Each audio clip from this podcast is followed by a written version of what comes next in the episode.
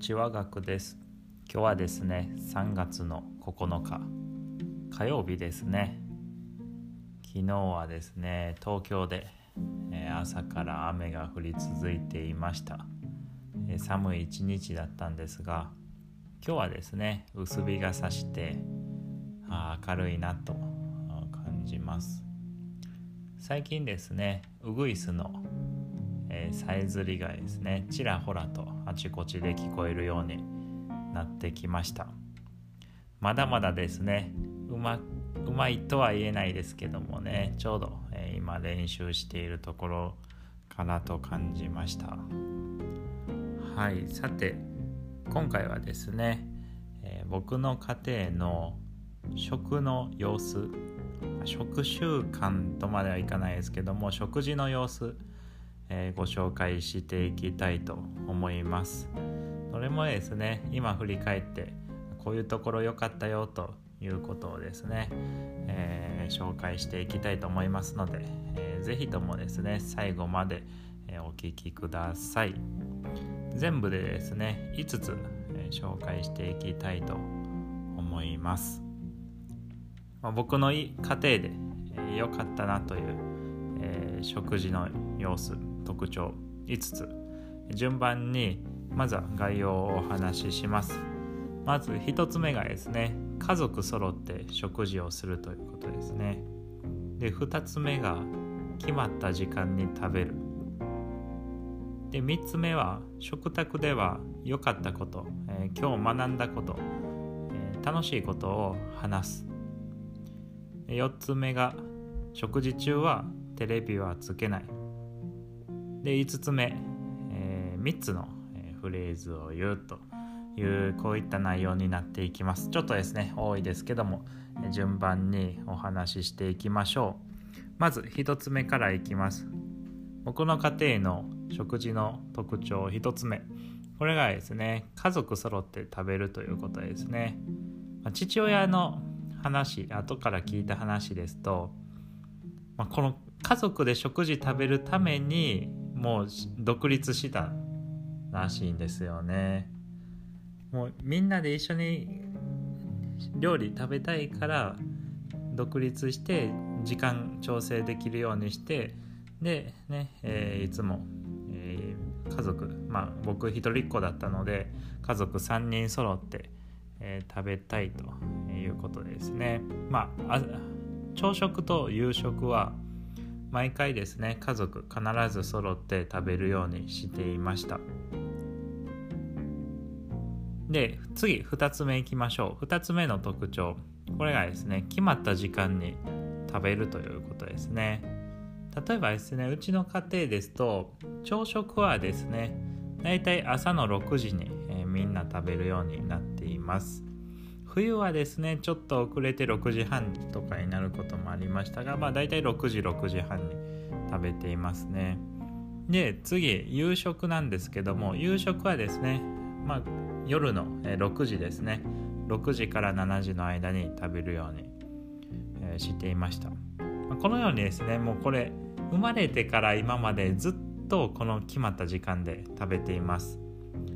でこのですね決まった時間に食べることこれの何がいいかというとですね、ま予定を立てやすいということですね。例えばですね僕小さい頃朝はですね読書してたんですよ。学校行く前に。でその時に朝6時毎朝6時は必ず朝食食べるよと、まあ、そういうふうに決まっているとですね、まあ、朝食食べてから学校行くまでに必ずですねだいたい1時間ぐらい時間が確保できるんですよね。でその1時間は毎朝毎朝読書に充てる。つまり食事の時間を決めてしまうことによって、まあ、読書であったり他の趣味の時間を確保できるっていうことですね。これがもし毎回毎回毎朝あ食事の時間がバラバラだったとしたらあ今日は読書できたけどあ昨日はね昨日はちょっと寝坊しちゃってできなかったなとかあ明日も早く起きれるかなとか、ね、読書の時間もね取れる時と取れない時、えー、出てきますよね。そうするとですねせっかくの、えー、いい習慣もですねなかなか長続きしないかなって思います。ですんでねまずは食事の時間を固定することで他のですね、まあ、読書であったり、まあ、勉強とかでもいいですけども何か、えー、自分がしたいっていうことをですねきちんとできるようにそういった時間を確保するのがいいかなと思います。またですね夕食もですね、えー、夕方6時から7時、えー、毎毎回決まった時間に食べてたんですけどもこれも良かったですね。例えば中学校のことを振り返りますと大体僕はですね夕方の5時頃に家に帰ってきていました。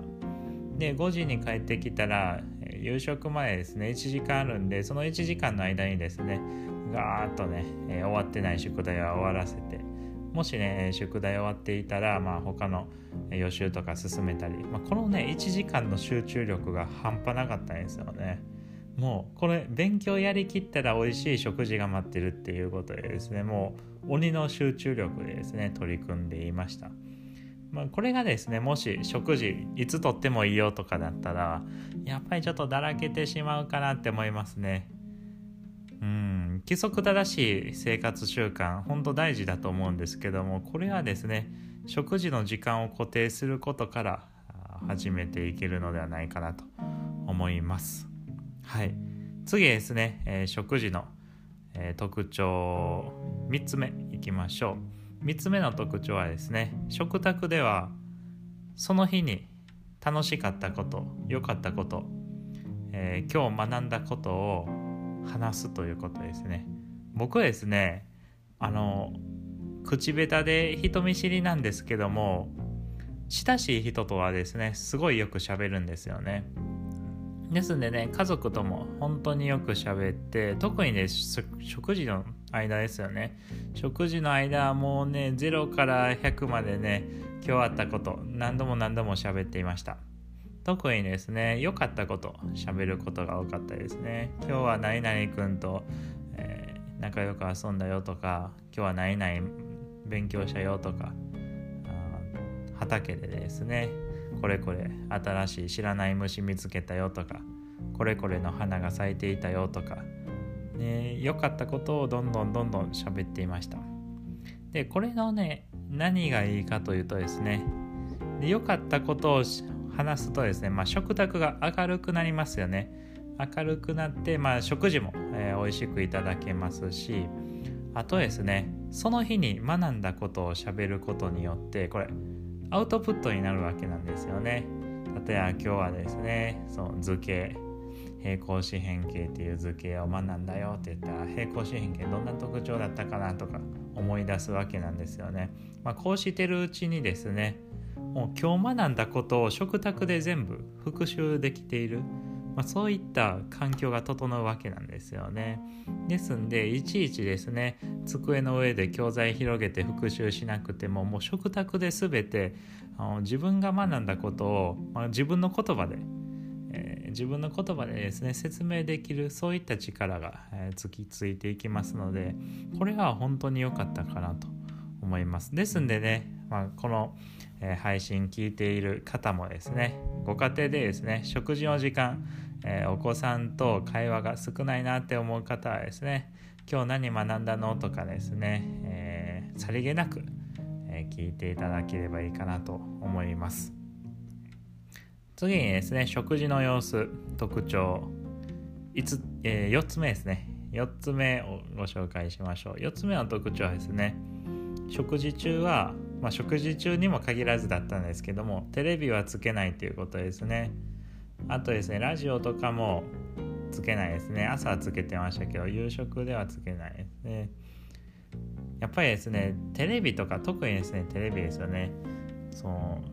映像として配信されるものはどどうしてもですね目がそっちに行ってしまうわけなんですよね。で注意力もそっちに行ってしまってせっかくねあのお母さんが作って美味しい料理作ってくれたのにそっちに集中できないっていうことですよね。で、まあ、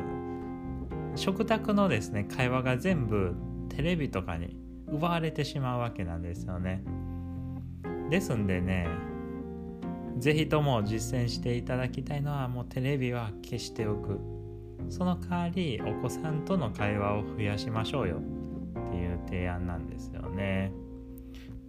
でテレビ消してたって、えー、言いましたけどもじゃあ何つけてたのって言うとですねうちの家庭はですね、まあ、クラシック音楽よく聴いてましたね。はい、これねなんでクラシック音楽かっていうとですね僕が好きだったようなんですよね。あんまり覚えてないんですけども小学校の時にですね僕がですねなんか急にクラシック音楽すごい聴きたい聴きたいって言い出してですね。でそれで父親がですねちょうど父親も関心あったみたいでですね。もうすぐにですねあのオーディオと CD いっぱい揃えましたね。もうクラシック音楽もう有名な曲は全部の CD 家にありますけども、ね、でそれでせっかく買ったからっていうことですね。食事中はクラシック音楽、えー、流していました。まあでもですね朝はですねラジオを聞くことが多かったかなって感じます。まあうちの家庭ですねテレビ見ないのでラジオでね、えー、天気予報、えー、聞いたり。まあ新聞も撮ってたんですけどまあねラジオでまあ、ちょっとしたニュースニュースをですね聞いたりしていました、まあ、ラジオもですね使うのは耳だけですから、まあ、ラジオがきっかけでですねあこの単語知らなかったなとか、えー、何衆議院って何とかそういう話もできるんじゃないかなと思います。まあでもおすすめはクラシック音楽ですかね、えー、言葉出ない方が、ね、食卓の会話は弾むかなと思います、まあ、料理も美味しくなりますしね。なんか上品な音楽流れてたらその辺の料理でもその辺の卵焼きでもすごい美味しく味わえますよね。はい。じゃあですねちょっと長くなりましたが最後ね5つ目。食事の特徴5つ目、えー、ご紹介しましょう。それがですね3つのフレーズを言うということなんですね。でこの3つのフレーズ何かっていうとですねまあ料理を作ってくれた母親をた、えー、楽しませてで料理自体もですね美味しくいただく、えー、そういうね、えー、まあ、魔法のようなフレーズになります。でこの3つのフレーズ何かなっていうと紹介しますとですね、えまずですねいただきますですね。料理食べる時はもう手合わせていただきますってもうこれねもうすごい元気よく言うわけなんですよ。もうこれ父親がずっとやっていてですねもう料理運ばれてきたもう手すり合わせていただきますってすごい感謝しながら言ってですね。で次にですねうまいなんですよね。うまいとか美味しいとか。ま